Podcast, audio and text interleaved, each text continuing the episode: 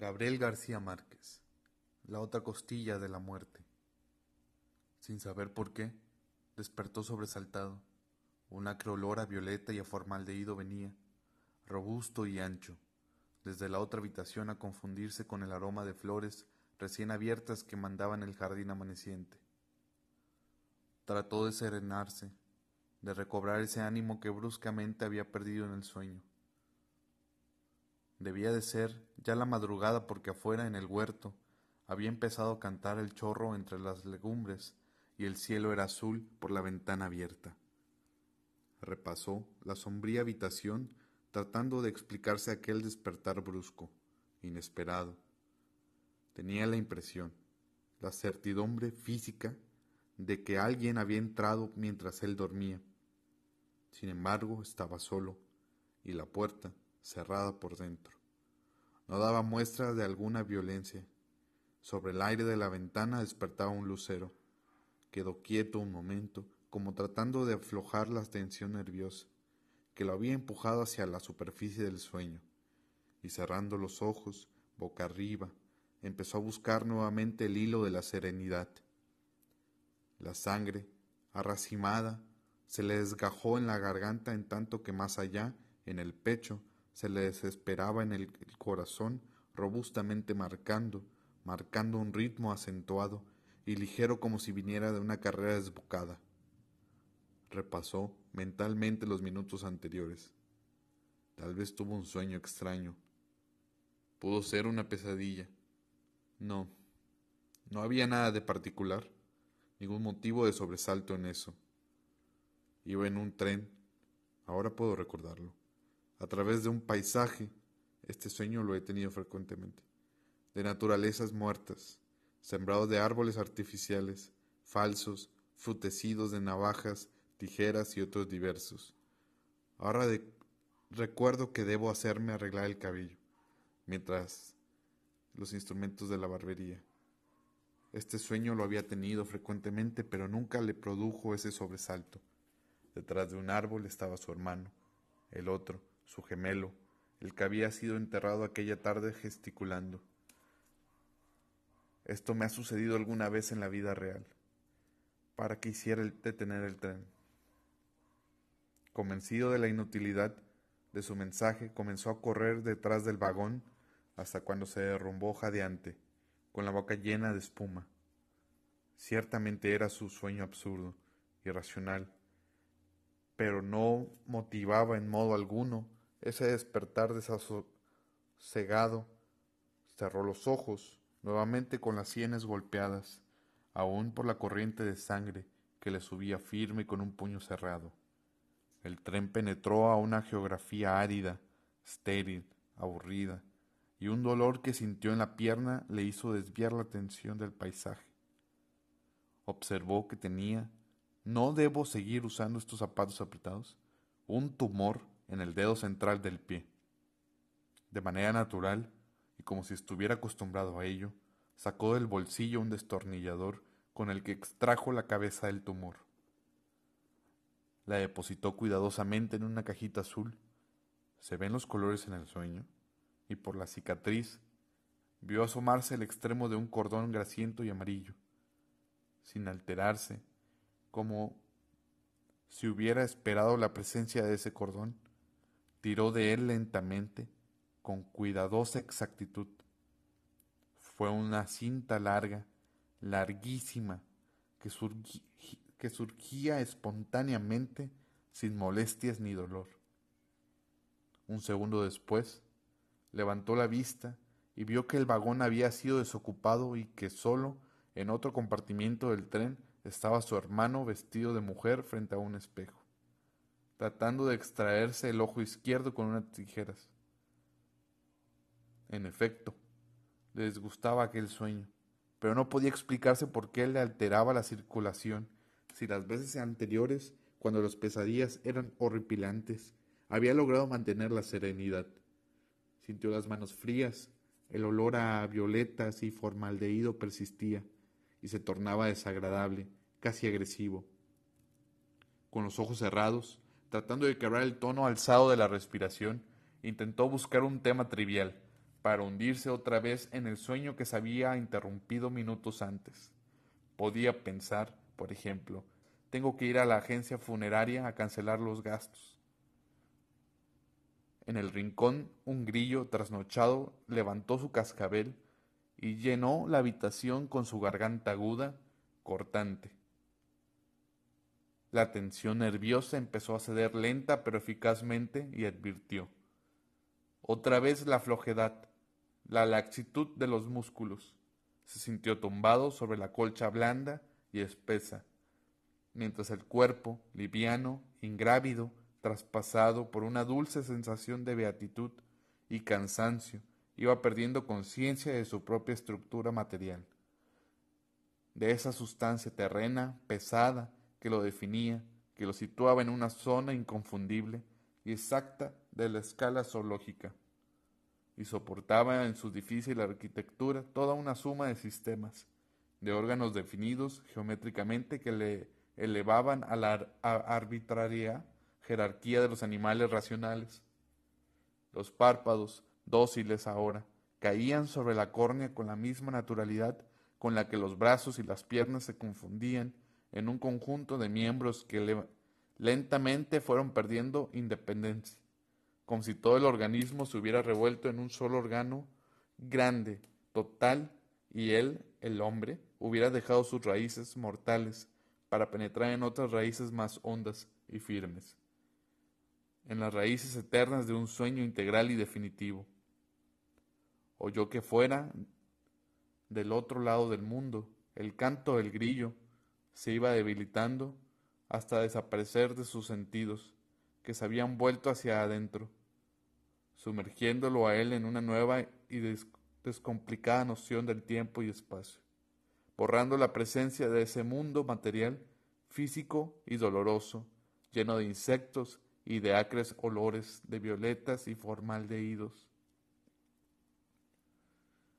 Apaciblemente, envuelto en el tibio clima de serenidad, codiciada sintió la liviandad de su muerte artificial y diaria. Se hundió en una amable geografía, en un mundo fácil, ideal, en un mundo como diseñado por un niño, sin ecuaciones algebraicas, sin despedidas amorosas y sin fuerzas de gravedad.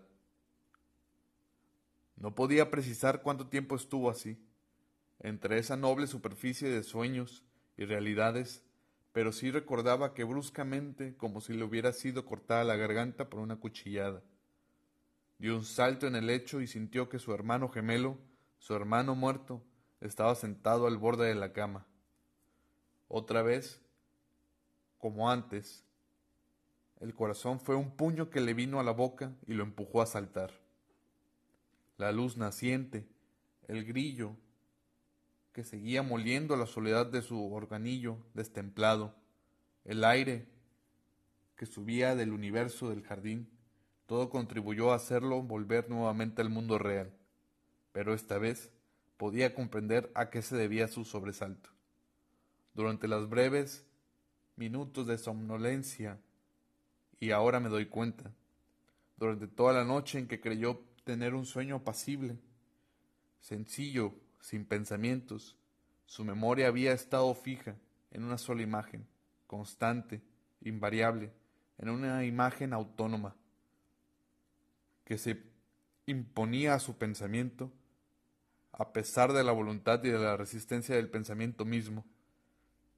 Sí, casi sin que él lo advirtiera, ese pensamiento se había ido apoderando de él, llenándolo, habitándolo entero, convirtiéndose en un telón de fondo que permanecía fijo detrás de los otros pensamientos, constituyendo el soporte, la vértebra definitiva en el drama mental de su día y de su noche. La idea del cadáver de su hermano gemelo se le había clavado en todo el centro de la vida, y ahora ya lo había dejado allá, en su parcela de tierra, con los párpados estremecidos de lluvia. Ahora tenía miedo de él. Nunca creyó que el golpe sería tan fuerte. Por la ventana entreabierta volvió a entrar el olor confundido ya con otro olor a tierra húmeda, a huesos sumergidos, y su olfato le salió al encuentro regocijado, con una tremenda alegría de hombre bestial. Habían pasado ya muchas horas desde el momento en que la lo vio retorcerse como un perro malherido debajo de las sábanas, aullando, mordiendo ese grito último que le llenaba la garganta de sal, tratando de romper con las uñas el dolor que se le trepaba por la espalda hasta las raíces del tumor. No podía olvidar sus maceteros de animal agonizante, rebelde ante la verdad que se le había parado enfrente, que se había amarrado a su cuerpo con tenacidad, con una constancia imperturbable, definitivamente como la muerte misma. Él lo vio, como en los últimos momentos de su agonía bárbara. Con uñas contra las paredes, rasgullando ese último pedazo de vida que se le iba por entre los dedos, que se le desangraba mientras la cangrena se le metía por el costado como una mujer implacable. Después lo vio tumbarse sobre el lecho revuelto, con un mínimo cansancio resignado, sudoroso, cuando los dientes llenos de espuma le tiraron al mundo una sonrisa horrible, monstruosa, y la muerte empezó a correrle por los huesos como un río de cenizas. Fue entonces cuando pensé en el tumor que había dejado de dolerle en el vientre, lo imaginé redondo. Ahora sintió él la misma sensación. Hinchado, como un sol interior, insoportable como un insecto amarillo, que alargaba sus filamentos viciosos hacia el fondo de los intestinos. Sintió que las vísceras se le desajustaron como ante la inminencia de una necesidad fisiológica. Tal vez yo tenga alguna vez un tumor como el suyo. Al principio será una esfera pequeña, pero creciente, que se irá ramificando, agrandándose dentro de mi vientre como un feto.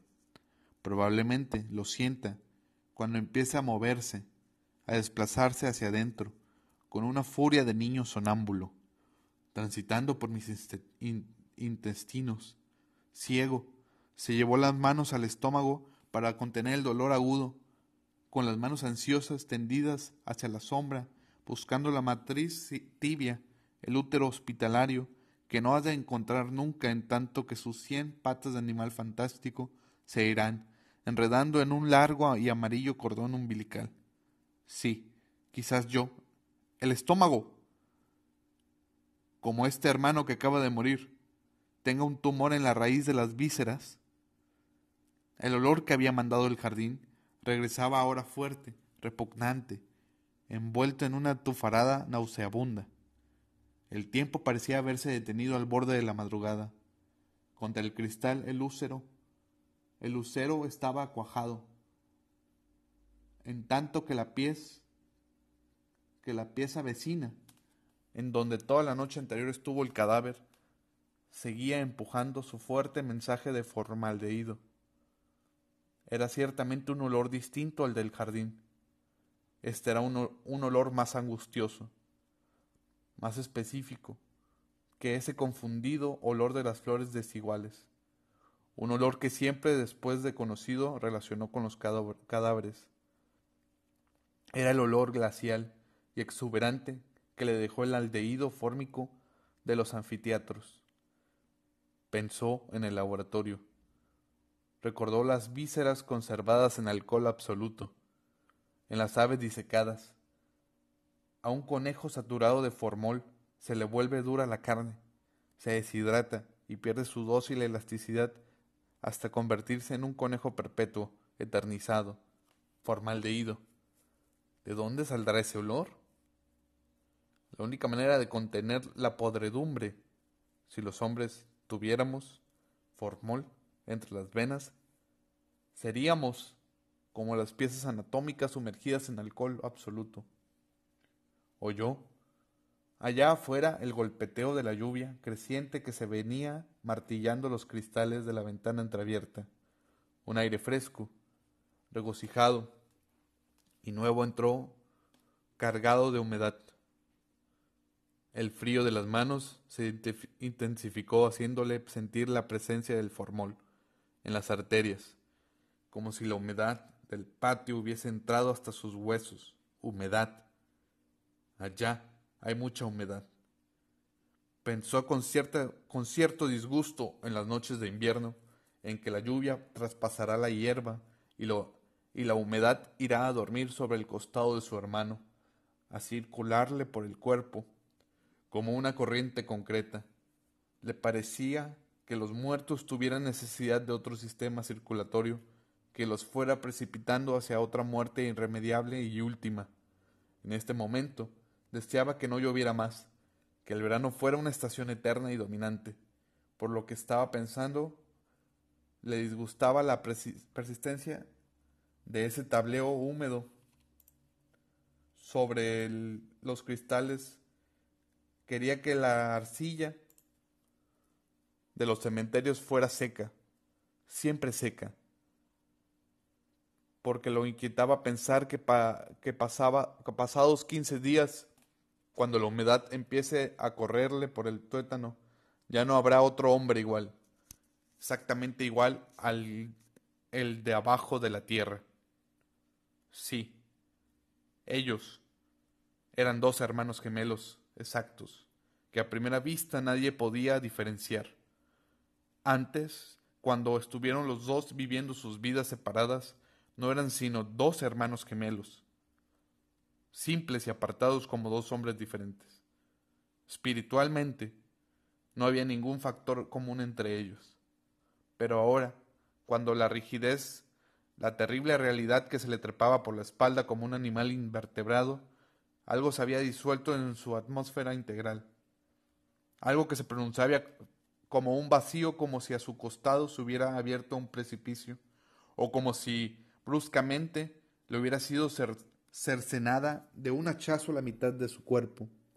No de ese cuerpo exacto, anatómico, sometido a una perfecta definición geométrica. No de ese cuerpo físico que ahora sentía miedo, sino de otro cuerpo que venía más allá del suyo que había estado con él hundido en la noche líquida del vientre materno y se remontaba con él por las ramas de una genealogía antigua, que estuvo con él en la sangre de sus cuatro pares de bisabuelos y vino desde él atrás desde el principio del mundo, sosteniendo con su peso, con su misteriosa presencia y todo el equilibrio universal. Podía ser que él estuviera con la sangre de Isaac y Rebeca, que fuera su otro hermano el que nació trabado en su calcañal y que vino dando tumbos de generación en generación, noche a noche, de beso en beso, de amor en amor, descendiendo por arterias y testículos hasta llegar, como en un viaje nocturno, a la matriz de su madre reciente. El misterioso itinerario ancestral se le presentaba ahora doloroso y verdadero, ahora que había sido roto el equilibrio y la ecuación resuelta definitivamente, sabía que algo faltaba a su armonía personal, a su integridad formal y cotidiana. Jacob se había liberado irremediablemente de sus tobillos. Durante los días en, en que su hermano estuvo enfermo, no tuvo esa sensación, porque el rostro demacrado, transfigurado por la fiebre y el dolor, con la barba crecida, se había diferenciado altamente del suyo. Pero una vez que estuvo inmóvil, tendido sobre su muerte total, se llamó a un barbero para que arreglara el cadáver. Él estuvo presente, pegado contra el muro. Cuando llegó el hombre vestido de blanco y armado con el limpio instrumental de su profesión, con la precisión de un maestro cubrió de espuma la barba del muerto. La boca espumosa, así lo vi antes de morir. Y lentamente, con quien va revelando un secreto tremendo, empezó a rasurarlo. Fue entonces cuando lo asaltó esa idea horrible, a medida que, al paso de la navaja, iba surgiendo el rostro pálido y terroso del hermano gemelo. Él iba sintiendo que aquel cadáver no era una cosa, extraña a él, sino que estaba fabricado de su misma sustancia terrena, que era su propia repetición. Sentía la extraña sensación de que sus parientes habían extraído del espejo la imagen suya, la que él reflejaba en el cristal cuando se afeitaba, ahora que esa imagen respondía a cada uno de sus movimientos, había tomado de independencia.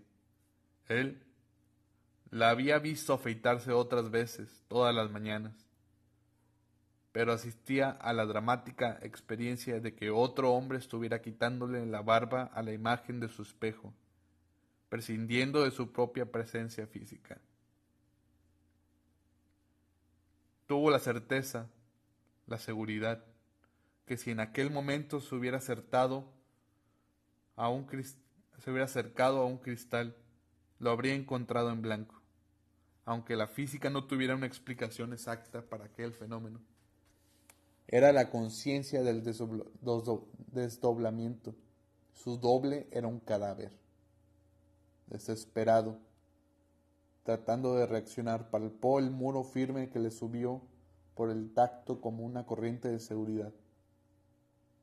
El barbero terminó su labor y con la punta de las tijeras cerró los párpados del cadáver. Y la noche le quedó temblando adentro, en la irrevocable soledad del cuerpo desgajado. Así eran exactos, dos hermanos idénticos, inquietamente repetidos.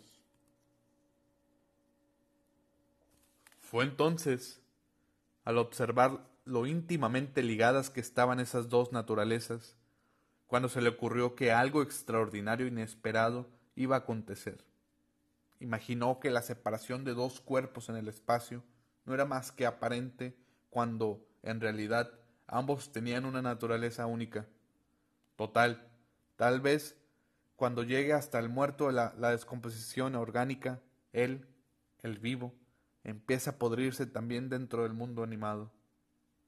Oyó que la lluvia empezó a gotear con mayor fuerza sobre los cristales y que el grillo reventó su cuerda de repente. Sus manos estaban ahora intensamente frías, con una larga frialdad deshumanizada. El olor a formaldehído, acentuado, le hizo perder y pensar en la posibilidad de traerse a la podredumbre que le estaba comunicando su hermano gemelo desde ya desde su helado hueco de tierra. Eso es absurdo. Tal vez el fenómeno sea inverso. La influencia debía ejercerla él que permanecía con vida, con su energía, con su célula vital. Quizás, en este plano tanto él como su hermano permanezcan intactos, sosteniendo un equilibrio entre la vida y la muerte para defenderse de la putrefacción. Pero ¿quién podía asegurarlo? ¿No era posible asimismo que el hermano sepultado continuara incorruptible en tanto que la podredumbre invadía al vivo con sus pulpos azules? Pensó que la, la última hipótesis era la más probable y se resignó a esperar la llegada de su hora tremenda. La carne se le había puesto suave, adiposa, y creyó sentir que una sustancia azul lo cubría por entero. Olfateó hacia abajo la llegada de sus propios olores corporales, pero sólo el formol de la pieza vecina le agitó las membranas olfativas con un estremecimiento helado, inconfundible. Nada lo preocupó después. En su rincón, el grillo trató de reiniciar la cantilena mientras una gota gruesa y exacta empezó a colarse por el cielo raso, en todo el centro de la habitación. La oyó caer sin sorpresa porque sabía que en ese sitio la madera estaba envejecida. Pero se imaginó aquella gota formada por un agua fresca, buena y amiga que venía del cielo, de una vida mejor y más ancha y menos llena de fenómenos idiotas como el amor o como la digestión y la gemelidad. Tal vez esa gota iba a llenar la habitación dentro de una hora o dentro de mil años. y a disolver esa armadura mortal, esa sustancia vana que tal vez, ¿por qué no? Dentro de breves instantes no sería ya sino una pastosa mezcla de albumina y de suero. Ahora todo era igual. Entre él y su tumba solo se interponía su propia muerte. Resignado, oyó la gota, gruesa, pesada, exacta, que golpeaba en el otro mundo, en el mundo equivocado y absurdo de los animales racionales.